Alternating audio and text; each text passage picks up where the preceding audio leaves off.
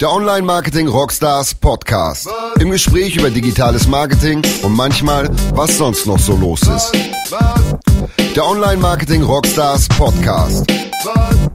Mit Philipp Westermeier. Okay, ähm, bevor wir loslegen heute, ähm, ganz kurz eine Werbebotschaft, wie ihr das von uns kennt.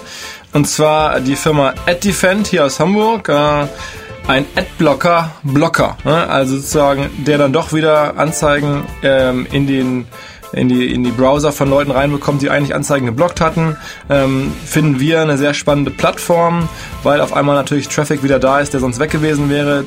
Da ist die Aufmerksamkeit erfahrungsgemäß besonders groß. Ähm, äh, die Kollegen arbeiten mit sehr vielen großen Verlagen zusammen, haben äh, insgesamt mehr als zwei Milliarden äh, Ad-Impressions. Äh, ja, was man so hört, sollen auch die Conversions ähm, sehr, sehr solide sein. Und ähm, die Masse an Leuten, die einen Adblocker äh, haben, also die man also normalerweise nicht mehr bekäme als Werbetreibender, die ist ja schon relativ heftig, jeder vierte Deutsche mittlerweile. Also insofern, wenn man dann diese Menschen doch noch ran will, mal mit AdDefend sprechen, sprecht uns an oder AdDefend direkt. So, dann habe ich noch in eigener Sache ein paar Hinweise. Und zwar am 14.09 ja, am Abend äh, des ersten Messetages äh, der Demexco in Köln machen wir unsere Aftershow-Party, Rockstars Aftershow-Party. Ähm, dieses Jahr zwei Floors, oder two Floors, 90er Floor und einen äh, Hip-Hop und äh, sozusagen klassischen Rockstars-Floor auf dem 90er Floor. Und jetzt aufgepasst, tatsächlich Rednecks, Captain Jack, Oli P., was man mehr? Da kann er dann wahrscheinlich viele Lieder mitsingen. Auf dem äh, Hip-Hop-Floor, auf dem aktuellen Floor, ähm, die Anma Crew, äh, die Beginner und das Bo Hänger Gang, wie immer bei uns dabei. Tickets über unsere Webseite, das könnte ganz cool werden. So, und jetzt zum heutigen Podcast. Äh, das wird wahrscheinlich einer der äh, interessantesten Podcast, vermute ich mal. Und zwar nicht nur, weil ich das immer hoffe, sondern weil wir den Gast, den wir heute, heute im, im Podcast haben, schon mal vor Jahren bei uns auf der Bühne hatten. Ähm, ich glaube, bei der zweiten Online-Marketing-Rockstars-Konferenz. Und er eigentlich, muss man sagen, uns ein bisschen auch mit auf die Landkarte gebracht hat mit einem unglaublichen Vortrag, äh, auf den er bis heute angesprochen wird, hat er gerade erzählt. Einen etwas ungewöhnlichen Vortrag. Da, es geht um äh, das Erotik-Business XXX, aber auch da ist Online-Marketing natürlich wichtig. Auch da ähm, kann man viel lernen. Meistens sind die, die, die Menschen oder die, die Macher aus dem äh, Erotikbereich häufig schneller, haben viel mehr auf, äh, Herausforderungen zu überwinden, um Traffic zu bekommen, wissen häufig ein bisschen besser, wie es geht oder haben gute Ideen. Und das hat damals irgendwie Daniel Schiemann gezeigt. Jetzt ist er wieder hier. Moin Daniel. Was? Grüß dich. Also, so viel lange Vorrede diesmal. Ähm, aber es war ja wirklich ein, ein Vortrag damals, der, der extrem gut angekommen ist. Ähm, was ähm, hast du damals gemacht? Du warst damals für unter anderem tätig für Manwin. Das war ja die Firma hinter hinter ähm, YouPorn unter anderem und vielen anderen. Mittlerweile bist du selbstständig, aber hast nach wie vor einen guten Blick auf die Branche, die Erotikbranche, korrekt? Richtig, also selbstständig war ich schon damals, aber ich war eng mit der Firma Manwin verbandelt, ähm, waren damals unser größter Partner und, und haben uns eigentlich auf die Beine geholfen. Ähm, ja, mittlerweile ist das Business ein bisschen gewachsen. Wir sind ein bisschen aus der Erotik-Schiene äh, rausgegangen. Ähm, eine ganze Weile haben wir Casinos mit dazu betreut, ähm, Sportwetten und ja, das war dann schon so ein bisschen die Grauzone des Internets und inzwischen sind wir ziemlich im Mainstream angekommen. Also ähm, betreuen die ganze Bandbreite an Firmen, die es da so gibt. Was damals interessant war, ähm, du hast damals so vorausgesagt, nicht auf der Bühne, aber als wir dazwischen gesprochen hatten, da mal Mittagessen waren, sagtest du, ähm, Manwin, das wird kein gutes Ende nehmen. Und so ist ja auch gekommen. Also das äh, hat dann immer äh, richtig geknallt mit Steuerfahndung und allem Möglichen. Wie geht's denn heute? Weißt du das? Ähm, ich habe im März 2012 damals die Reißleine gezogen und habe gesagt, ich mache mit der Firma gar keine Geschäfte mehr und alle Geschäftsbeziehungen abgebrochen. Ähm, das, was als ich bei euch auf der Bühne stand, nur eine vage Vermutung war, weil man mitbekommen hat, ähm, ja, schick mal eine Rechnung hierhin und dann hat sich sechs Monate später mal wieder die Firmenbezeichnung geändert und dann hieß es, okay, du musst jetzt eine Rechnung anders schreiben. Ähm, das hat sich dann immer mehr konkretisiert und man hatte das Gefühl, ähm, mit den Leuten Geschäfte zu machen, ist vielleicht nicht ganz so sinnvoll, beziehungsweise man könnte selber Probleme bekommen. Und dann habe ich einfach für mich entschieden, dass es sich nicht lohnt und dass der, der Preis zu hoch ist, ähm, mit den Jungs weiter Geschäfte zu machen. Äh, es gibt sie weiter. Ich glaube, das Management-Team von Fabian Thürmans damals hat die Firma übernommen, nachdem er dann ähm, ausgeschieden ist. Und ich glaube, er hat immer noch mit Gerichten zu tun. Das weiß ich nicht ganz also genau. Also YouPorn ist nach wie vor da und ziemlich groß, ne? Ja, also die die Produkte, die sie haben, die sind nach wie vor da. Die sind, glaube ich, auch nach wie vor sehr gesund. Ähm, werden aber, soweit ich weiß, inzwischen aus Kanada betreut, beziehungsweise Zypern, Irland, ja, die ganzen Steueroasen. Wer, wer sind denn die größten Player ganz generell jetzt, also von Produktseite in dem Erotikmarkt? Das sind immer noch die Jungs, die nennen sich inzwischen nicht mehr Manwin, sondern äh, haben sich wieder dreimal umbenannt und heißen jetzt MindGeek. Ähm, das sind schon noch die größten Player, einfach weil sie vom Traffic-Volumen durch die Tubes, also den gehört ja nicht nur YouPorn, sondern auch Pornhub und Tube 8 und äh, also wirklich alle großen Player sind eigentlich bei denen. Es gibt so zwei Gegenspieler mit X-Hamster und X-Videos, die sie haben. Ähm, das eine sind Russen, das andere sind Tschechen. Ähm, die sorgen eigentlich dafür, dass der Markt noch so halbwegs stabil bleibt und überhaupt noch sowas wie Wettbewerb da ist. Ähm, aber ansonsten sind die schon diejenigen, die den Erotik-Traffic kontrollieren und damit auch so ziemlich bestimmen können, wer im Bereich Erotik erfolgreich sein wird und wer nicht. Okay.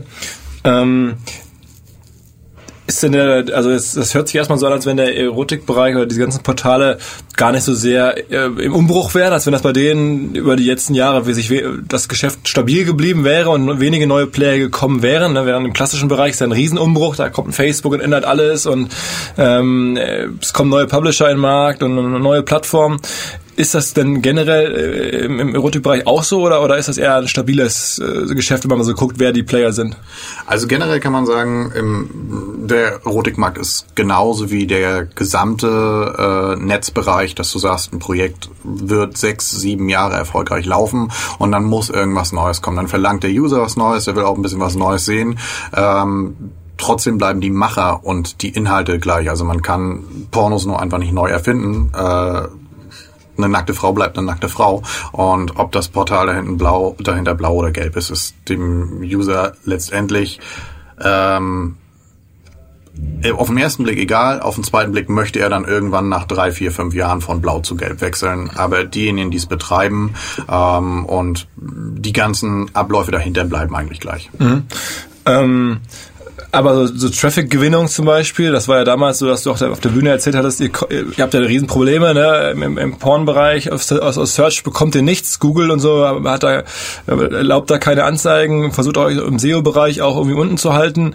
Ähm, äh, Gibt da neue äh, Wege, sozusagen Traffic zu akquirieren, von denen wir vielleicht als, als Mainstream-Marketeers äh, was lernen können? Um, ähm, es ist vielmehr so gekommen, dass Google und, und auch Facebook als, als wahnsinnig wichtige Trafficquelle oder alle Social Media Networks zusammen. Ähm, nicht nur Porno als großen Feind auserkoren haben, sondern das auf ganz viele Bereiche ausgeweitet haben. Ähm, Dating ist ein weiterer Bereich, der ja durchaus auch im Mainstream verankert ist. Es muss ja nicht immer Erotik-Dating sein. Ja. Ähm, Gambling ist, ist ein großer Bereich, der, der nicht gern gesehen ist. Äh, alles, was mit Immobilien zu tun hat, ähm, wird inzwischen von vielen Social Networks ausgeblockt.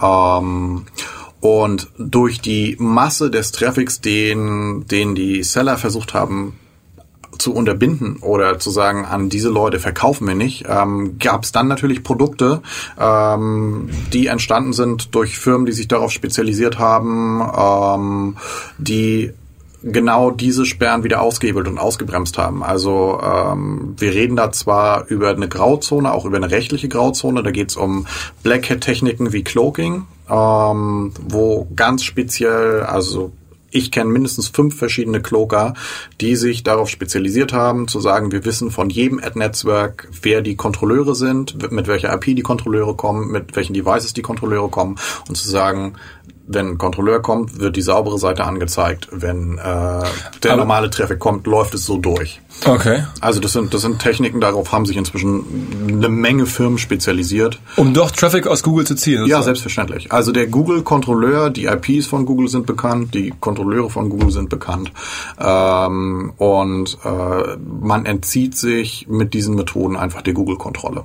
Aber die Google-Kontrolle ist ja technisch und nicht menschlich oder oder sie ist sowohl technisch als auch menschlich. Okay, ähm, okay. Also die Technik ist immer nur ist immer nur ein Vorreiter und natürlich kann man diese Crawler, äh, das kann glaube ich inzwischen jeder Informatikstudent diese Crawler umleiten.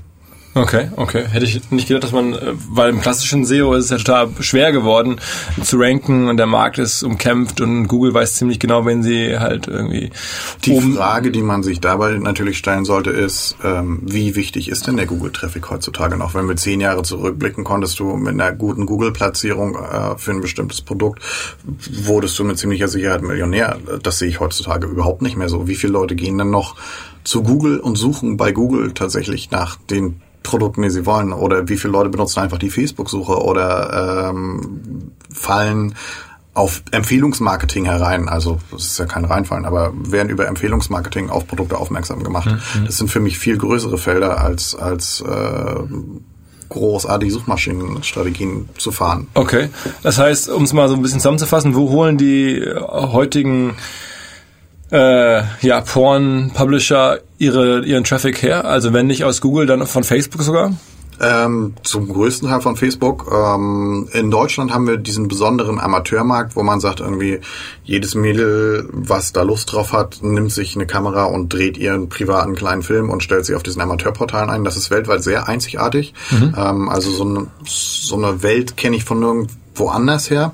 Und diese Mädels haben natürlich äh, Social Media Accounts ähm, und über diese Social Media Accounts machen sie einfach Leute darauf aufmerksam. Hör mal zu, mich gibt's auch nackt und zwar da und da. Ja. Und darauf setzen die deutschen Portale ganz stark. Ist das dann sowas wie My Dirty Hobby und sowas? Genau, solche Portale sind das. Äh, also neben My Dirty Hobby ähm, gibt's da Big Seven, Frivol, VisitX, dann gibt's diese hunderten Camp-Portale, ähm, wo, wo die Mädels dann sich vor der Webcam nackig machen.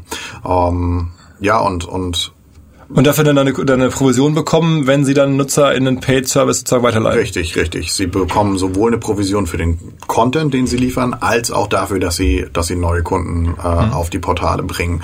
Ähm, die, das ist eine starke Veränderung, die es gegeben hat in der deutschen Erotik-Szene, dass man sagt, den klassischen Webmaster, der sich sagt, ich werbe Kunden für dieses Portal und kassiere dafür eine Provision, den gibt's fast nicht mehr, beziehungsweise der ist sehr schwer zu finden. Das haben die Portale abgestellt auf die Content-Lieferanten, also auf die Mädels selber.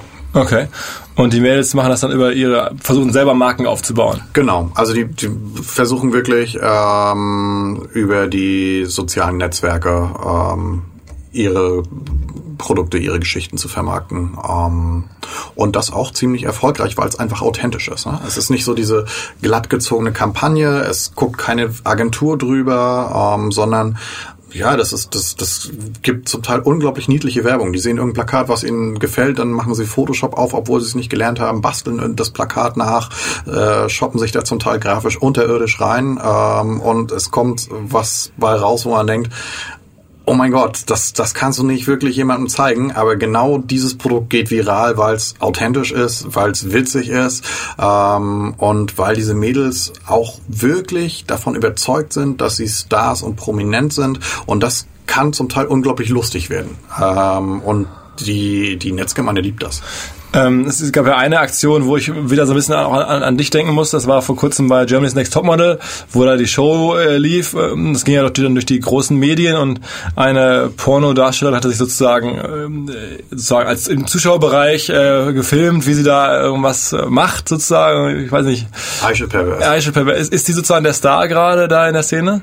Äh, nein, Aisha ist einfach schon unglaublich lange dabei, weiß genau, wie der Hase läuft, macht sehr viel äh, mit RTL beziehungsweise mit der Produktionsfirma dahinter, ähm, kennt natürlich daher auch die Produktionsabläufe bei Pro7 Sat1. Ähm, ich gehe davon auch aus, dass es abgesprochen war mit der Produktion. Natürlich muss die Produktion im Nachhinein Strafanzeige erstatten und ich kenne den Fall nicht im Detail, deswegen ist es nur eine Vermutung zu sagen, wahrscheinlich war es abgesprochen, aber es bringt einfach beiden Seiten Vorteile. Aisha hat die Presse bekommen, die sie gerne wollte, ähm, hat ihren Namen wieder in jedes Boulevardblatt gebracht und dadurch wieder ein paar tausend User mehr, die sie suchen und ihre Produkte dadurch finden. Und Germany's Next Top Model hat natürlich auch nochmal einen Push äh, dadurch bekommen, dass sie äh, überall genannt werden und hatten nochmal was Besonderes in ihrer Sendung. Was ist denn, was ist denn sonst so gerade? Also das, wenn mir das auffällt, dann muss es jetzt, ich bin jetzt kein äh, Porn-Experte in dem Sinne, dann muss es ja schon sozusagen auch ein bisschen mainstreamiger äh, gelaufen sein. Aber hast du andere Cases, wo du jetzt sagen kannst, Mensch, da sind gerade abgefahrene Taktiken, von denen man vielleicht auch ein bisschen was lernen kann? Oder die einen zumindest auch im Mainstream-Marketing irgendwie inspirieren können, mal quer zu denken und zu überlegen, wie man Traffic bekommen kann oder wie man, wie man eine Marke aufbauen kann? Ähm, die, die ganz, ganz tollen Ideen vor, vor 10, 15 Jahren, das, das ganz Besondere, das ist so ein, leider so ein bisschen eingeschlafen oder so ein bisschen weg, weil ich das Gefühl habe, Mainstream forscht so immer danach, was, was ganz Exklusives, was ganz Individuelles für sich zu erfinden, was ganz Neues zu erfinden. Und die Porno-Leute machen alle irgendwie Business as usual ähm, und sind so ein bisschen faul geworden. Allerdings in, in den letzten zwei Jahren ist mir eine Aktion aufgefallen, die ich persönlich unglaublich cool fand, ähm, weil sowas ja, es hatte was, was Erfrischendes. Ähm, da hatten äh, der Freund einer Darstellerin ist zur Bank und hat sich ähm, 50 Cent Stücke geholt und zwar 10.000 davon. Hat sich 10.000 50 Cent Stücke geholt und hat sich ähm, Aufkleber drucken lassen, durchsichtige Aufkleber in genau 50 Cent Größe mit der Domain und hat jedes dieser 50 Cent Stücke mit diesen Aufklebern bestückt und hat diese 50 Cent Stücke dann wieder in Umlauf gebracht und hat gedacht, okay, jetzt habe ich 10.000 Mal die Domain draußen ähm, und das Geld ist halt im Umlauf. Also ich finde es unglaublich witzig. Äh, also eigentlich sozusagen Geld als Werbeträger missbraucht. Richtig, richtig. Ähm, also noch, noch äh, banaler geht's ja eigentlich ja, mehr. Sagen, okay, was haben Menschen jeden Tag irgendwie Geld? Okay, drücke ich was drauf. Ja? Richtig, richtig. Äh, ich, ich weiß noch nicht mal, ob es legal ist, ob man, ob man. Äh, ja, wahrscheinlich, wahrscheinlich.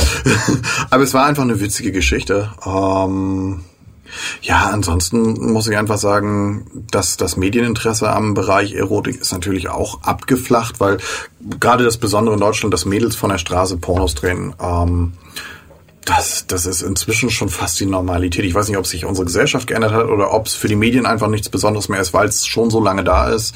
Ähm, aber dadurch gibt's diese Riesenaktion eigentlich gar nicht. Du hast immer früher eine meiner Lieblingsgeschichten erzählt, dass irgendwie haben Leute halt äh, da Sex unter freiem Himmel gehabt äh, und damit so ein bisschen öffentliches Ärgernis äh, erregt und dann bewusst die Polizei, selber die Polizei gerufen, damit die Polizei kam und dann irgendwie Presse drauf kam nach dem Motto, oh hier unter, oder sogar noch die Zeitung auch angerufen, dann sind die Polizei und die Presse brav gekommen, haben gesagt, oh guck mal da, Sex unter freiem Himmel irgendwie und dann haben die natürlich gern da irgendwie eine Strafzahlung in, in Kauf genommen und hat dann aber die, das, das Ding in der Presse wurden dann auch namentlich in der Presse genannt und haben da halt sozusagen dann gute PR gehabt. Sowas wird wahrscheinlich heute gar nicht mehr funktionieren. Nein, das ist ja, das werden das ja gerade angesprochen. Also inzwischen musst du schon bei Germany's Next Topmodel während laufender Aufnahme sexuelle Handlungen vornehmen. Ähm, so, ich weiß nicht, wo das dann jetzt noch zu toppen ist. Also wahrscheinlich muss man jetzt bei Let's Dance mitmachen und mitten auf der Bühne loslegen, damit, damit man noch medial eine Erwähnung findet. Ähm, da sind, da sind die Medien einfach, glaube ich, abgestumpft. Also das ist, das, das, das Leute Sex unter freiem Himmel haben, das interessiert die nicht mehr. Ja. Ähm, ist denn, äh, sagen wir mal so, die großen Themen, die jetzt uns äh, beschäftigen, ist jetzt zum Beispiel so Adblocking. Ja? Ist das ein Thema für euch? Werden bei euch auch äh, weiß ich nicht, also leidet, leidet die und Industrie auch unter Adblockern zum Beispiel, dass irgendwie die Monetarisierung oder auch die, die Bewerbung bei Bannern so schwieriger geworden ist? Ähm, Adblocking ist ein großes Thema für die Tube-Betreiber. Also generell muss man immer unterscheiden zwischen den, den kostenlosen äh, Pornoseiten, ähm, den sogenannten Tubes. Äh, die leben ausschließlich von Werbeeinnahmen und äh, für die und die ganze Werbeindustrie dahinter. Ähm, ist Adblogging natürlich ein wahnsinnig großes Thema. Allerdings habe ich noch kein Portal gefunden, was sich so wie Bild dann traut zu sagen, okay, du siehst unsere Inhalte nicht mehr, weil du einen Adblogger anhast, schalt ihn aus. Das finde ich relativ schade. Also ich würde mich darüber freuen, wenn, wenn jemand den Mut hätte und da den Anfang machen würde und die anderen vielleicht nachziehen würden. Ähm, dazu ist sich, glaube ich, aber die Branche zu uneinig und zu zerstritten, äh, dass einer wirklich sagt, okay, ich traue mich, ich mache den Anfang. Ähm, die andere Seite der Pornoindustrie ist immer, sind immer die ganz legalen, ganz ordentlichen, von deutschen Firmen betreuten Seiten mit Anmeldung und Ausweisprüfung und da spielt Werbung ja überhaupt keine Rolle. Also da bezahlt der User für den Content, den er sieht ähm, und da wird mit Bannern nicht gearbeitet. Ähm, die haben höchstens ein Problem damit, Werbung einzubuchen, beziehungsweise die Werbepreise gehen in die Höhe, wenn immer weniger Banner ausgeliefert werden.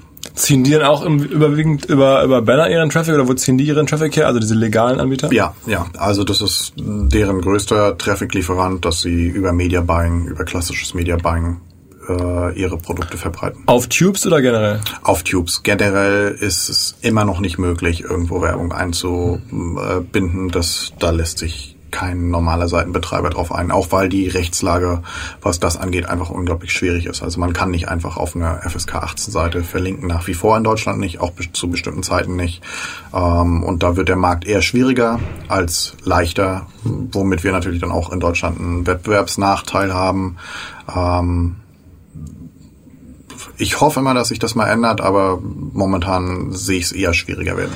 Ähm, wir hatten ja selber mal, ich kann erzählen, ich sage jetzt nicht welcher Kunde, aber mal auch probiert, als äh, wir unsere operative Displayfirma gemacht haben bei euch für sozusagen normale Firmen, ähm, wo man das Gefühl hätte, Mensch, es könnte passen, irgendwie hier auf, auf einem auf einem günstig einzukaufenden Erotikumfeld Werbung zu schalten. Das hat so okay funktioniert.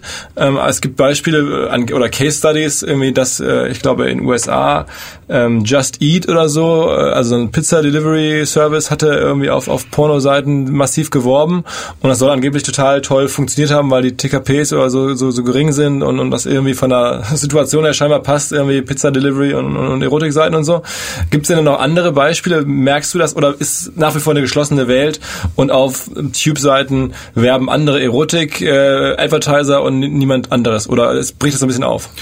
Das ist völlig aufgebrochen. Also es ist eher so, dass ich sagen würde, auf Tube-Seiten werben immer weniger Erotik-Anbieter, äh, ähm, weil da die Conversion von einer kostenlosen zu einer Bezahlseite unglaublich kompliziert und schwierig ist und der Kunde einen echten Mehrwert erwartet, äh, um überhaupt äh, ein bezahlpflichtiges Angebot abzuschließen. Es ist vielmehr so, dass, dass immer mehr Firmen äh, in dieses Segment reindrängen und sagen, okay, wir machen eine Second Brand auf, äh, um unsere Hauptmarke nicht zu beschädigen, indem wir auf Erotik-Seiten äh, werben, aber der Werbepreis, der Kontaktpreis ist einfach so attraktiv und die Conversion-Rate, wenn man ein passendes Produkt hat, ist so gut, dass es immer mehr Firmen machen. Aktuell zum Beispiel haben wir einen großen äh, Radiosender in Mecklenburg-Vorpommern, ähm, der mit ganz, ganz viel Erfolg äh, Bannerwerbung gebucht hat auf Erotic-Tubes, eine unglaublich witzige Kampagne fährt, ähm, nach dem Motto, das das zweitschönste nach Sex oder äh, ist, ist der Radiosender in Mecklenburg-Vorpommern. Richtig, ja. richtig. Also, also, Eigenwerbung für ein Radio sozusagen. Richtig, ja, und das, das funktioniert. Also die sind unglaublich zufrieden. Sondern ein paar andere andere Cases. Also wir haben jetzt gehört äh, Food Delivery äh, und, und, Radio, also Medienmarken. Was was gibt's sonst noch so? Es gibt einen relativ großen Möbelhersteller, der mit einer mit einer Fremdmarke äh, anfängt in das Gebiet reinzudrängen. Ähm, Inzwischen gibt es einen Autohersteller, der angefragt hat, was man machen könnte und äh, wie man äh, eine Zweitmarke vielleicht vermarkten könnte, beziehungsweise wie man einzelne Häuser, also einzelne Autohäuser vermarkten könnte, weil sie mit der Hauptmarke nicht wirklich rein wollen, aber sagen sie, fänden es schon witzig, mal auszuprobieren, ähm, ob man gerade junge Männer dort abholen kann. Also ähm, ich weiß, dass ein Versicherer bei einem Wett äh, Mitbewerber von uns äh, anfängt, Banner einzubuchen. Ähm, Wahnsinn. Also okay. das, das, das bricht, das bricht wirklich auf. Und ähm, was man natürlich ganz viel hat in diesen Traffic-Geschichten, sind wieder diese Agentur-zu-Agentur-Geschichten. Also der Kunde weiß letzten Endes, nachdem der Traffic irgendwie über acht verschiedene Agenturen gelaufen ist, meistens gar nicht mehr, wo er wirklich herkommt. Also äh, das ist dieses, dieses untereinander Verkaufsding äh, wird immer größer und immer schwieriger für den Kunden. Also das finde ich relativ negativ. Also, also das heißt, da wird einfach der günstige Einkaufspreis genutzt, um irgendwie Traffic vorzuzeigen oder Traffic zu zeigen, der in Wahrheit aber für den, der, dem Kunden so gar nicht transparent ist. Also, ja, der, der, der Kunde bekommt den Traffic ja tatsächlich und das bedeutet ja nicht, dass es schlechter Traffic ist. Es ist aber, es aber vielleicht nicht haben wollen, Traffic, ja. den der Kunde nicht haben möchte. Ne? So, jetzt haben wir, also wir sagen mal ganz kurz vielleicht so TKP-Ranges. Was muss man denn ungefähr äh, ausgeben als TKP, um da jetzt in einem normalen Tube unterwegs zu sein? Mit, mit Banner? Ähm, Banner für CPM ähm, liegt so, so zwischen 30 Cent und 2 Euro. Das ist ja nicht mal so günstig eigentlich, TKP. Das ist ja, ich hätte jetzt gedacht, irgendwie 5 Cent oder sowas. Nein, hast du nicht mehr. Also ähm, du kannst, du kannst äh, sehr günstige Klicks einkaufen. Die kriegst du teilweise für 2 Cent. 2 Cent der Klick, okay. Ähm, aber die reine Einblendung ist nicht mehr so günstig, wie sie noch vor Jahren war. Und woran liegt das? Ähm, ganz einfach daran, dass äh, die Erotikindustrie erkannt hat, dass ihr Traffic was wert ist. Und dass er wirklich konvertiert. Aber da ist ja so viel von da, ist da massenhaft Traffic da einfach. Ähm, auch das ist nicht mehr so. Also man muss einfach sagen, vor, vor sieben, acht, neun Jahren war Erotik einfach Sie hatten quasi auf Traffic ein Alleinstellungsmerkmal. Also es gab keinen, der die Massen an Traffic liefern konnte. Inzwischen ähm, haben einfach ganz viele andere Anbieter auch genug tollen Traffic, der verwertbar ist, wenn ich an Facebook denke, wenn ich an YouTube denke. Ähm, es gibt es gibt genug Traffic-Quellen, die man anzapfen kann. Man muss nicht mehr zu Erotik gehen und äh, Erotik hat nicht mehr den, sind nicht mehr die einzigen, die die Massentraffic haben. Und, und, und wo kommen dann die günstigen Klicks her? Nach 2 Cent für einen Klick, das ist ja äh, ist auch zu schön, um wahr zu sein. Sind das dann Forst-Klicks oder, oder wo? Nein, überhaupt nicht. Also ähm, da muss ich sagen, ist Erotik, glaube ich, auch wieder ein Vorreiter. Also was an was Traffic-Netzwerke an Fraud Protection Software einsetzen und äh, einsetzen, um zu überprüfen, ob ein Klick tatsächlich echt ist, das ist Wahnsinn. Was da heutzutage äh, abläuft, ist es ganz einfach so, ähm, dass Erotik nach wie vor nicht genug Kunden hat und versucht über diesen günstigen Klickpreis, beziehungsweise er ist dann einfach so günstig, weil nicht genug Kunden da sind, ähm, natürlich Neukunden zu gewinnen und zu sagen, probiert's doch einfach mal aus. Äh, und mit steigender Kundenmasse wird sicherlich der Preis dann auch wieder steigen. Aber das heißt, dann sind das aber andere Placements als die TKP-Placements, ne? Sonst würde man ja lieber ein TKP Richtig. laufen lassen. Ähm, auch da sind die Jungs inzwischen viel, viel geschickter geworden. Ähm, Tracking-Software. Also man muss sich einfach mal vorstellen, vor, vor einigen Jahren war es waren die äh, Betreiber dieser Tubes ja nicht mal in der Lage, äh, zwischen Devices zu unterscheiden oder Geolocations oder so zu unterscheiden. Also da hieß es einfach, okay, nimm das, was wir dir anbieten und wir können nur einen Klick zählen, aber mehr können wir eigentlich nicht. Ähm, inzwischen ist da auch professionelle Tracking-Software im Einsatz. In, inzwischen äh, wird da wie in jeder Mainstream-Bude auch gearbeitet äh, und äh, ja, von, von daher wird natürlich immer die beste Vermarktungsstrategie ausgewählt. Das heißt, die besten Werbeplätze werden auf CPM-Basis verkauft ähm, und dann die weniger attraktiven Plätze, ähm, Auf Klick, die ja. werden auf Klickbasis verkauft, weil auch einfach die Ansicht nicht mehr so hoch ist. Also man muss sich das so vorstellen, dass auf einer großen Tube auf der Startseite, wo jeder erstmal landet, die Plätze auf der Startseite per CPM-Basis verkauft werden. Und wenn dann auf ein Video geklickt wird, die Plätze unterhalb des Videos von diesem speziellen Video, die werden dann auf Klickbasis verkauft. Okay. Ähm, also eigentlich ja wie Mainstream auch. Also Ja. Macht, glaube ich, Spiel online oder so nicht anders. ähm, sagen wir mal, ähm, Thema Realtime Advertising, auch in den letzten Jahren ein großes Thema geworden. Ähm, wird euer Traffic auch zu großen Teilen jetzt sozusagen programmatisch, programmatic äh, gehandelt oder ist das äh, noch klassische, klassisches Ad-Serving? Es wird nach wie vor klassisches Ad- Ad-Serving betrieben, weil einfach ähm, für die Realtime-Geschichten viele Daten, die benötigt werden, ähm, gar nicht so einfach abgefragt werden können. Also ein Erotikkunde möchte nach wie vor gerne sehr anonym bleiben. Er surft sehr schnell. Die Haltezeit ist nicht besonders hoch auf den Seiten. Also wenn ein Kunde mal sieben, acht Minuten bleibt, haben wir schon eine Bombenhaltezeit hingekriegt. Äh, die meisten Jungs sind schneller.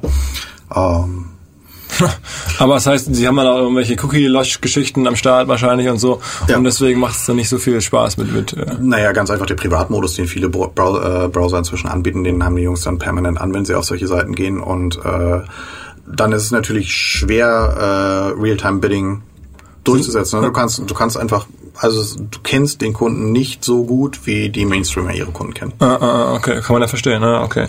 Ähm, Gehen wir mal so meine Gedanken, die ich versuche so rüberzuschieben. Wie ist denn das mit Mobile? Ist das ein großes Thema, auch ein Problem, dass jetzt irgendwie alles mehr Mobile wird? Nein, gar nicht. Also das ist, das ist die große Chance. Ähm, ich bin ganz erklärter Tube-Gegner und ganz erklärter Gegner von kostenlosen Erotikangeboten im Netz. Ähm, zum einen, weil es die Gewinne von Bezahlseiten natürlich extrem schmälert, wenn Content äh, und sehr hochwertiger Content kostenlos zur Verfügung gestellt wird. Zum anderen ist es einfach eine Jugendschutzsache. Also äh, Tubes für Tubes ist Jugendschutz nicht existent. Da kann jeder rauf, jeder kann jeden Film sofort ansehen und das finde ich einfach nicht sinnvoll äh, und, und nicht gut. Ähm, und, und Mobile ist anders. Da gibt es dann irgendwie Apps oder was? Oder ja, Mobile, Mobile ist einfach, also natürlich stellen die Tubes inzwischen auch auf Mobile um, leider. Aber Mobile ist dann auch wieder eine Chance gewesen zu sagen, okay, wir starten nochmal neu. Ähm, wir, wir gucken nochmal neu, was wir, was wir an Angeboten äh, machen können. Das große Problem bei Mobile ist einfach, dass App und Play Store beide sagen, Erotik geht gar nicht.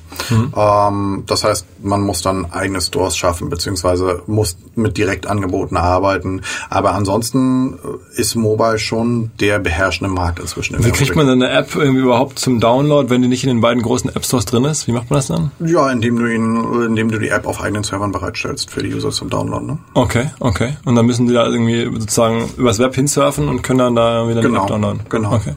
Und das muss man dann auch erstmal bewerben bewerben. Ne? Das ist ja nicht so einfach. Ja, ähm, naja, das sind die normalen Mobilfunk-Werbekanäle, die äh, inzwischen auch im Mainstream funktionieren. Äh, und dieser Traffic wird sogar noch mehr untereinander getradet und noch mehr unter den Agenturen äh, getradet. Also die Pop-Under-Geschichten, äh, die Pop-Up-Geschichten, die im Mobilfunk laufen, da kann man eigentlich gar nicht mehr unterscheiden zwischen Erotik-Anbieter und Mainstream-Anbieter, weil auch die Traffic-Händler zu, zu ganz großen Teilen dieselben sind. Also die Jungs, die ich auf der Demexco im Mobilfunkbereich sehe, die sehe ich auch auf den Erotikmessen. Äh, die heißen dann nur anders. Okay.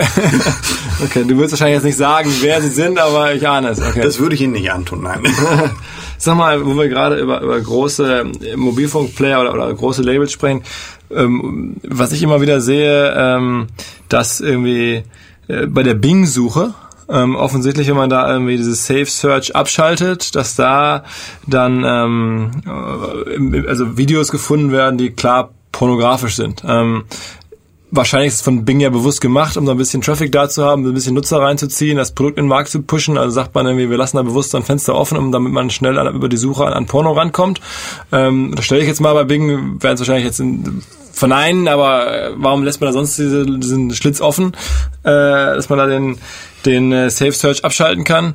Ähm, ist Bing da relevant oder ist das irgendwie egal? Ähm, für uns war eine Relevanz von Bing nicht zu sehen. Also ich verstehe die Strategie und ähm, ich kann mir auch vorstellen, dass die Strategie gewinnbringend sein könnte. Ähm, wenn man sie dann allerdings nicht bewirbt, äh, dann weiß ich nicht, wo es hinführen soll. Also man lässt dieses Fenster offen, aber ich würde, wenn ich dann Microsoft wäre, würde ich dann damit auch aktiv in die Werbung gehen und sagen, Bing ist die Suchmaschine, wo du auch Pornos findest. äh, solange sie das nicht tun, glaube ich nicht, dass ich, dass ich der Einfluss. Ich dachte, hätte sie so in der, in der Szene rumgesprochen oder nein, heißt das Word nein, of Mouth oder so? Überhaupt nicht, überhaupt nicht. Okay, okay. Ähm, äh, also das heißt, App Stores sind da genauso drauf äh, wie, wie, wie Facebook und Google auch. Die halten sich da, da raus und entsprechend kann man dir vorstellen, Microsoft wahrscheinlich auch. Berührungsängste natürlich, ne? Naja. Äh, lass uns nochmal so ein bisschen ähm, jetzt die, äh, die Kanäle entlang gehen. Also Mobile hast du was zugesagt. Ein anderer Kanal, der jetzt irgendwie ständig groß diskutiert wird, ist dieses Thema äh, Virtual Reality, VR. Äh, da hat man natürlich das Gefühl als Laie, das könnte für Porno irgendwie auch ein ganz gutes Thema sein, oder? Ähm, ich glaube, das ist auch in der Pornobranche eine große Hoffnung. ich persönlich kann mir nicht vorstellen, dass es sich durchsetzen wird. Also man muss sich einfach mal, man muss sich einfach die Situation vorstellen. Ähm, angeguckt habe ich mir natürlich schon solche Produkte und ähm, von von dem, was man sieht und von von dem Erlebnis, was man hat, das ist einfach großartig. Also ähm, ich kenne nichts Besseres und und und äh, von, von, der, von der ganzen Optik gibt es, gibt es kaum was Realistisches als VR und äh, ich kann jedem, der ab und zu gerne mal Pornos guckt, nur empfehlen, das mal auszuprobieren. Allerdings glaube ich einfach nicht, dass das das ist, was Männer wollen und dass das ist, was Männer brauchen. Denn in dem Moment, wo man so eine Brille aufhat, ist man komplett im Blindflug. Und äh, dann selbst Hand anzulegen, äh, ist, also ich sag mal, dazu braucht man echt dicke Eier. Ja. Das, das, das, ist nicht jedermanns Sache. Äh, ich glaube, die, die erwischt werden Gefahr mit so einem Ding auf dem Kopf ist einfach relativ hoch und äh, ich kann mir nicht vorstellen, dass es sich, dass es sich am Markt so etabliert. Es ist, es ist ein tolles Erlebnis, ein tolles Gadget und ich glaube, jeder wird es mal ausprobieren, aber ich glaube, es wird auch dabei bleiben. Okay, okay, also keine, keine äh, weiß nicht. Äh, man sagt ja, dass irgendwie Erotik-Marketeers oder Erotik-Unternehmer meistens super schnell darin sind, neue Chancen zu erkennen und meistens neue Plattform-Arbitrage-Modelle generell zu, zu sehen. Ah, da gibt's was Neues, da kann ich vielleicht irgendwie meinen Traffic herholen, bevor die Masse und der Mainstream hinterherkommt, bevor es zugemacht wird und so. Ähm, deswegen hätte ich gedacht, dass VR also auch irgendwie da, dass da irgendwas passiert.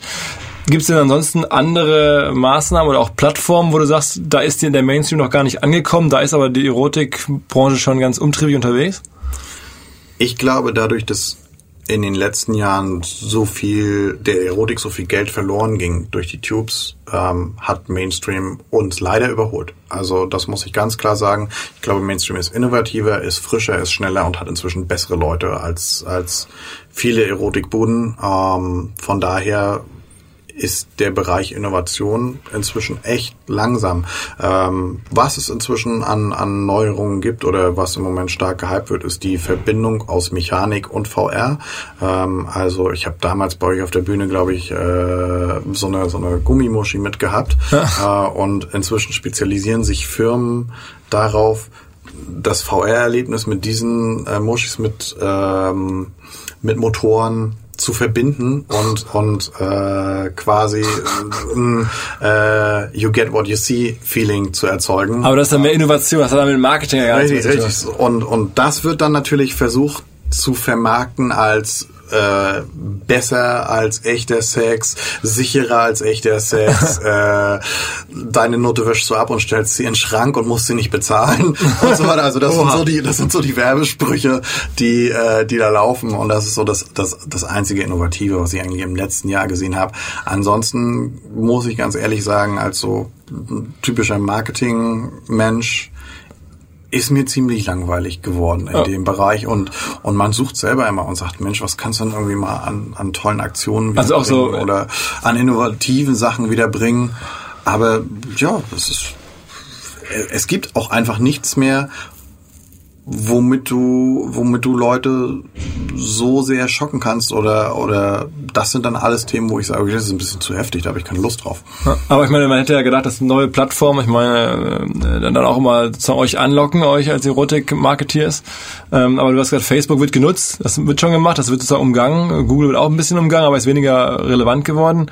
Ähm, wie ist denn YouTube? Also jetzt nicht YouPorn, sondern YouTube. Da äh, gibt es jetzt hier eine Story, die ich vor kurzem gesehen habe, diese Katja Krasovice oder sowas, die sozusagen Soft-Erotik macht und dann versucht, über YouTube Leute reinzuziehen in, in, in Hardcore-Zeug. Ist sowas üblich oder ist die jetzt besonders, kennst du die überhaupt? Ist die besonders erfolgreich und ein Outlier sozusagen? Nein, weil YouTube zu äh, Erotik fast nie konvertiert. Also es haben schon viele versucht, weil YouTube einfach eine Riesenplattform ist. Ähm, aber die YouTube-Nutzer, glaube ich, suchen genau das nicht und suchen, glaube ich, die suchen einfach keine Erotik und die wollen auf YouTube auch keine Erotik sehen. Ähm, die Kanäle, wo sie, wo sie Erotik äh, finden, finden sie mit ganz wenigen Klicks und finden sie schnell im Netz. Und ich glaube, deswegen sind sie bei YouTube eher genervt, wenn sie mit dem Thema Erotik in Verbindung kommen. Was an neuen Geschichten eher äh, relevant ist und was eher funktioniert, ist Snapchat. Das ist eine Geschichte, die für Erotik super funktioniert. Ähm, und das ist eine Plattform, die ganz viele für, für Erotik benutzen. Ähm, und das ist bei Snapchat auch bewusst erstmal noch erlaubt oder zugelassen, um die Masse reinzuholen? Ja, natürlich. Also Snapchat weiß das und äh, verdient ja auf allen möglichen Wegen dann auch mit an, an dem, was angeboten wird. Ja, und ich meine erstmal auch überhaupt das Produkt in den Markt zu pushen, also das Snapchat-Produkt, da hilft ja wahrscheinlich äh, dann auch Erotik äh, super. Äh, wenn man das einmal dann als Erotik-Tool kennengelernt hat, dann kann man das ja auch im privaten Alltag für normale Sachen nutzen, insofern. Richtig, Instagram ist groß, Ja? nach wie vor funktioniert auch für Erotik. Erklär mal, wie, wie machen das dann die Leute auf Snapchat was, oder auf Instagram? Wir machen mal so Cases, wie, wie gehen da so jetzt Porn-Firmen vor? Instagram ist so eine typische Geschichte, die diese, diese Amateurmädels für sich nutzen. Ne? Die liegen am Strand im schicken Bikini, die machen ihr typisches Duckface-Selfie, ich bin die Größte, ähm, und zeigen sich und ihre Bikini-Figur und äh, haben da Tools, die automatisch schon ihre URL für ihre private Pornoseite mit reinrendern, jagen das Ding zu Snapchat hoch ähm, und hoffen, dass es möglichst schnell verbreitet wird, bevor es geblockt wird. Beziehungsweise oft wird es auch gar nicht geblockt. Also das Instagram sagt halt, okay, die, das, der Fotoinhalt an sich ist okay. Ähm, und äh, ja, bis jemand rausfindet, dass da eine Domain äh, mit in Foto ist, die äh, nicht okay ist, das dauert einfach und äh, Okay, das heißt, anzügliche Fotos, wie man sich vorstellt, bei Instagram gar nicht, no big deal, und dann die URL direkt im Foto mit reingerendert. Richtig, das ist so, das ist so ein ganz typischer Case. Oder bei Snapchat äh, funktioniert es dann so, ähm, dass äh, solche Fotos äh, verschickt werden, ähm, einfach wild in die Masse, beziehungsweise dass diese Tagebücher äh, veröffentlicht werden, die relativ anzüglich sind und, und dann da die Website immer mitgenannt wird. Ähm, die Mädels, die etwas professioneller und etwas besser arbeiten, haben inzwischen sogar zwei Versionen für ihre Website. Einmal eine jugendschutzkonforme Seite äh, und dahinter dann mh, und, und zum anderen eine FSK 18 Version äh, der Seite und leiten dann auf die jugendschutzkonforme Seite um. Und das ist ja gesetzlich nichts anderes als das, was die, die ganz legalen und seriösen Anbieter auch tun.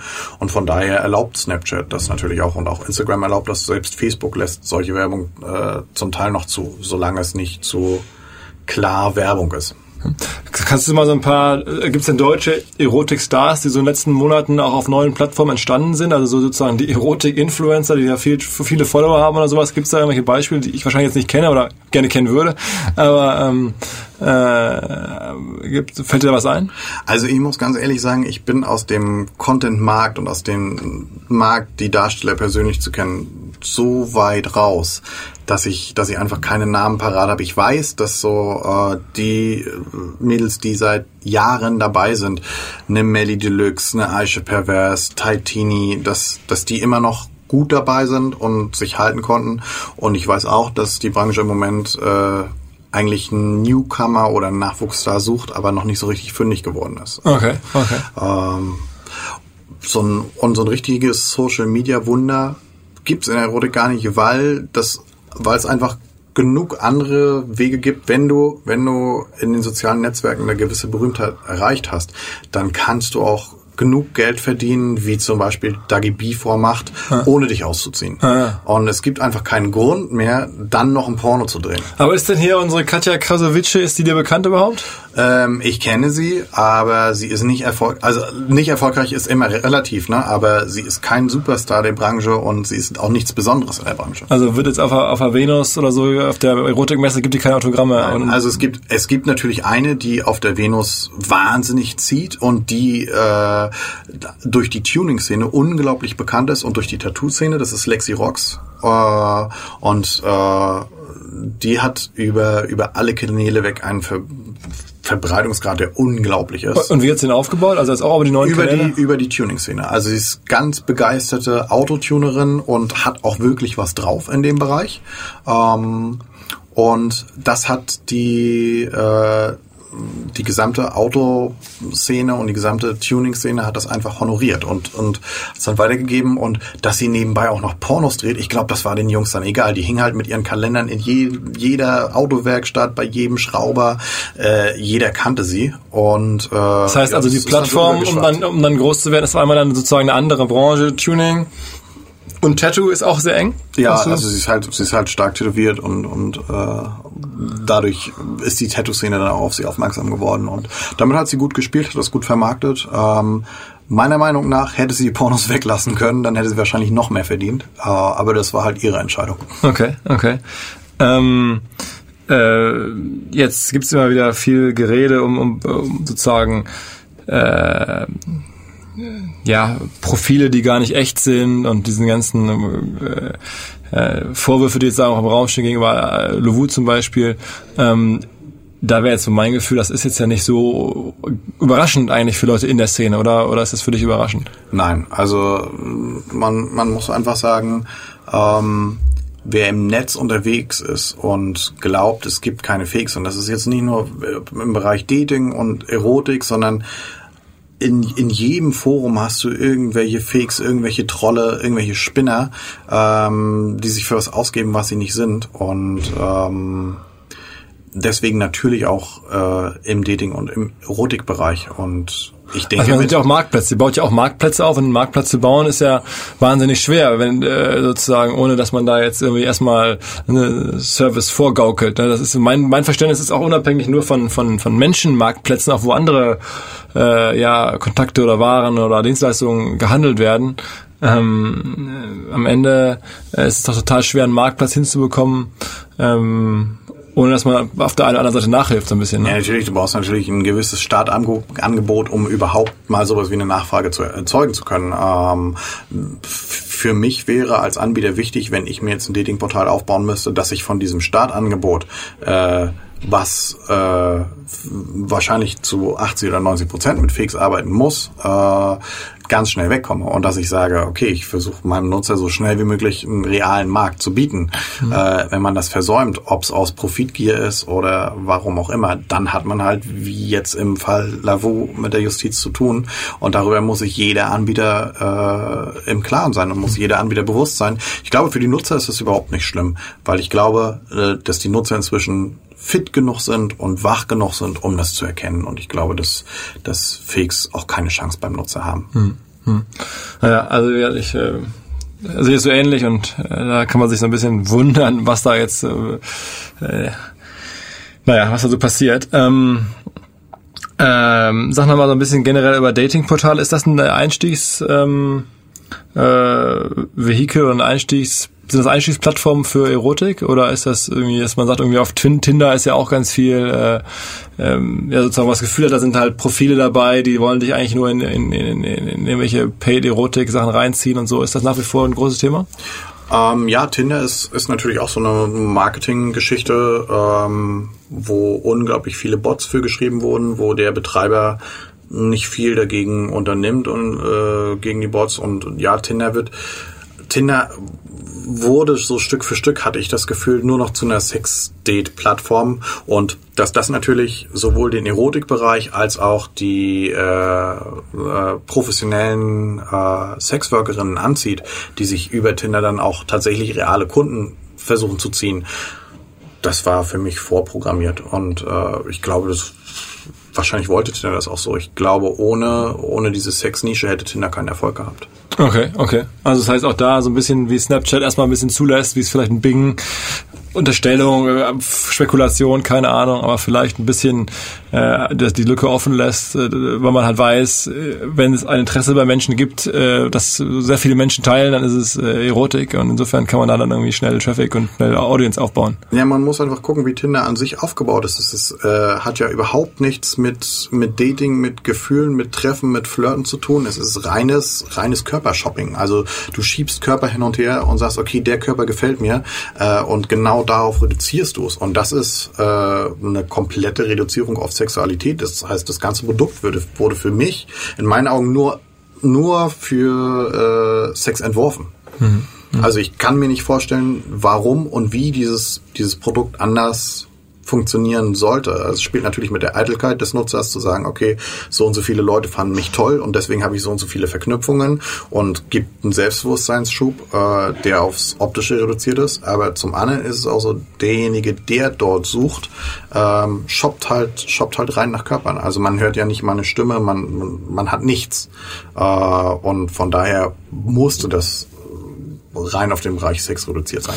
Ähm, ist es eigentlich so, dass nach wie vor die, Ero die Leute, die die großen Räder drehen in der Erotikbranche, eher, sagen wir mal, klassische Management-Typen sind oder schafft sozusagen die alte Offline-Erotikbranche auch so ein bisschen die Digitaltransformation? Also es gibt ja immer das Gerede über Digitaltransformation und so und alle wollen irgendwie so digital werden und wir haben ja äh, seit Jahren zu sehen, dass irgendwie hier in Hamburg Reeperbahn und so, das wird, wird das ist jetzt kein Zukunftsbusiness mehr, so diese echten Laufhäuser und sowas.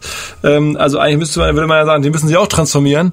Ähm, schaffen die das oder, oder sind das dann komplett andere andere Player und Manager, die dann da diese neue digitale Erotikbranche bestimmen?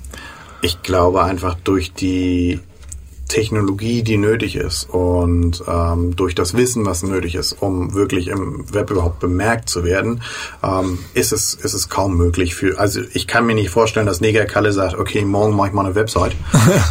Können wir und, fragen. Äh, und äh, dass er damit, dass er damit Erfolg hat. Also er kann maximal vor seinem Laden ein paar Handzettel verteilen und sagen, ja, guck mal rauf, ist geil, ne? Äh, Aber hier aber, gibt's aber ja da hört es wahrscheinlich schon auf. Aber der ist ja auch sozusagen einer der, der älteren Schule. Es gibt, auf dem Kiez gibt's ja, ich wir wohne zwar in Hamburg, aber jetzt kein intimer Kiezkenner, aber äh, da gibt's ja nun äh, Albaner und, und junge äh, Macher sozusagen, die da diese ganze Szene scheinbar beherrschen. Ähm, die sind da eigentlich, die haben ja auch ihre Handys und checken irgendwie, dass das alles im Netz abläuft, aber die kommen trotzdem nicht nach sozusagen. Ne, die Frage ist ja, wenn Sie, wenn Sie wüssten, wie es online geht und wie es online funktioniert, warum brauchen Sie denn dann noch einen Laden an der Reeperbahn, wenn ich einen Laden auf der ganzen Welt habe, der, der gut läuft und der gut funktioniert, Ah, ah. dann tue ich mir den Stress auf der Straße doch da nicht an. Ja, So, also das ist für mich immer das Argument, warum offline und online schwer zueinander finden wird. Äh, die Mädels, die da auf der Straße stehen, die wollen die online natürlich auch haben und fotografieren und, und mit ihren Kameras dabei sein und so weiter. Aber ähm, Das heißt, es gibt schon einen Wettbewerb um die Mädels. Also man will die Mädels dann auch dann auch in die, in die, in die digitale Welt reinziehen. sozusagen. Ja, die, den, den, den würde es immer geben. Also äh, da dieser dieser Kampf um die Frauen, die bereit sind, äh, in der Erotik zu arbeiten, der wird immer bestehen. Und äh, es wird auch immer so sein, dass die Onliner den Mädels erzählen, online kannst du viel mehr verdienen und musst weniger dafür tun. Und dass die Offliner erzählen, völliger Blödsinn, online verhungerst du und wirst ausgenutzt. Und was es war? Ähm, war es war es für mich, dass äh, die Frauen, die schlau genug sind, sich komplett selbst zu vermarkten und sich von keinem abhängig zu machen, sondern sagen, wenn ich was im Web erreichen will, dann mache ich das selber und wenn ich was auf der Straße erreichen will, dann stelle ich mich da auch selber hin. Äh, das sind die, die wirklich erfolgreich sind. Und Aber man hätte ja das Gefühl- was aufbauen können. Also so Bauchgefühl ist, dass es eigentlich irgendwie schon fast so eine, die das ganze Digitale für die Einstiegshürde so ein bisschen reduziert für Frauen da reinzugehen, oder? Ich meine, ähm, früher musstest du dann nach Hamburg kommen, musstest dann hier wirklich in aller Öffentlichkeit da an der Straße stehen. Ähm, das äh, ich will jetzt nicht sagen, dass es besser geworden ist, das ist ja verrückt, aber ähm, jetzt kann man halt irgendwie eigentlich schneller in dieses Gewerbe reinrutschen, würde ich mal, wäre mein Bauchgefühl als, als, als früher, oder? Da hast du auch völlig recht. Also das, das sehe ich genauso. Ähm, ich glaube aber auch, dass es, dass es einfach sicherer ist. Früher eine, eine 18-, 19-Jährige, die gesagt hat, okay, ich habe da Lust drauf, äh, ich würde das gerne machen, die musste, wie du sagst, ist nach Hamburg und dann musste sie auch an freier ran und ne, musste loslegen. Heute kann sie sich erstmal vor der Webcam ein bisschen aussehen, gucken, was liegt mir, was, was liegt mir nicht so, womit, mit was für einem Typ Mann kann ich umgehen, kann auch den Umgang mit Männern lernen, gucken, wie kann ich einen Mann steuern, wie, wie, wie kriege ich Aggression abgebaut, beziehungsweise wie kriege ich Aggression rausgenommen, wenn mir das zu viel wird, wie kann ich mich verhalten, ähm, und wenn die mit dem ganzen Wissen und dem Selbstbewusstsein, was sie dann auch haben, sich dann das erste Mal auf die Straße stellen, dann gehen sie ganz anders mit dem Freier um, dann wissen sie auch über sich viel mehr. Und ich glaube, dass es das für die Mädels sicherer gemacht hat, auch weil sie sich keinem Zuhälter mehr an den Hals werfen müssen, sondern weil sie sagen können, ich kann das wirklich selber, ich kann mich selber vermarkten, ich kann selber für meine Sicherheit sorgen. Also da hat das Netz, glaube ich, eher Hilfe geleistet, als äh, dass es schädlich ist, dass der Einstieg dadurch erleichtert wurde. Nochmal äh, so ein bisschen auch in dem Kontext eine letzte Frage. So in der in der äh, normalen Wirtschaftswelt ist immer die Rede von so Platform Economy. ja, Also ist irgendwie das Uber ist das neue Mobilitätsthema. Du brauchst keine Autos mehr herstellen, du bist trotzdem der größte Mobilitätsanbieter. Anbieter. du brauchst keine Hotels mehr besitzen und Airbnb ist trotzdem der größte äh, der größte Übernachtungsvermittler sozusagen. Ähm, und da gibt es ja weitere Beispiele. Ähm, gibt es denn auch im Erotikbereich sozusagen irgendwie diese eine Plattform, wo du die jetzt so zum, die ganze bestehende Industrie irgendwie disrupted oder die da irgendwie so als als diese globale Plattform als App vielleicht oder so äh, rauskommt oder oder ist sowas nicht erkennbar? Glücklicherweise gibt es die nicht. Es gibt, also äh, für mich, für mich ist das immer Markt zerstören. Ne? Nur, äh, natürlich sind Uber und Airbnb Geschichten gewesen, die den Markt für mich extrem dem Markt geholfen haben und gesagt haben, okay, Uber hat halt Taxipreise gesenkt, beziehungsweise hat den Taximarkt wirklich angegriffen und hat eine echte Alternative geboten.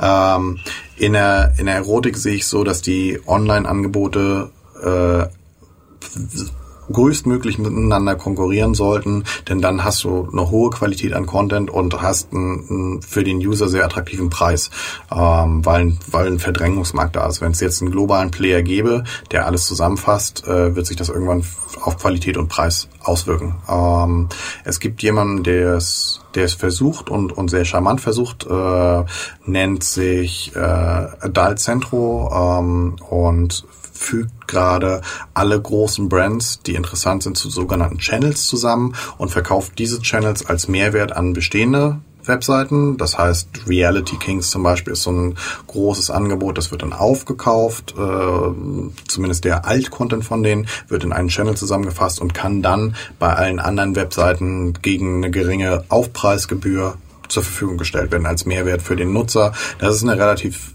elegante und smarte Lösung. Ich hoffe nur, dass es nicht dazu führt, dass irgendwann jede Erotikseite gleich aussieht und den gleichen Content bietet. Und ist das denn, gibt es da noch Innovation im Content? Ich meine, ich hätte eigentlich gedacht, so, das, das Schöne, was ja Webpublisher irgendwann rausgefunden haben, ist, es ist total scheiße, wenn du Nachrichtenpublisher bist, weil du musst permanent irgendwie neue Nachrichten raushauen und die Leute erwarten halt News und es kostet halt Geld, da Redakteure zu haben, die das dann auch News produzieren.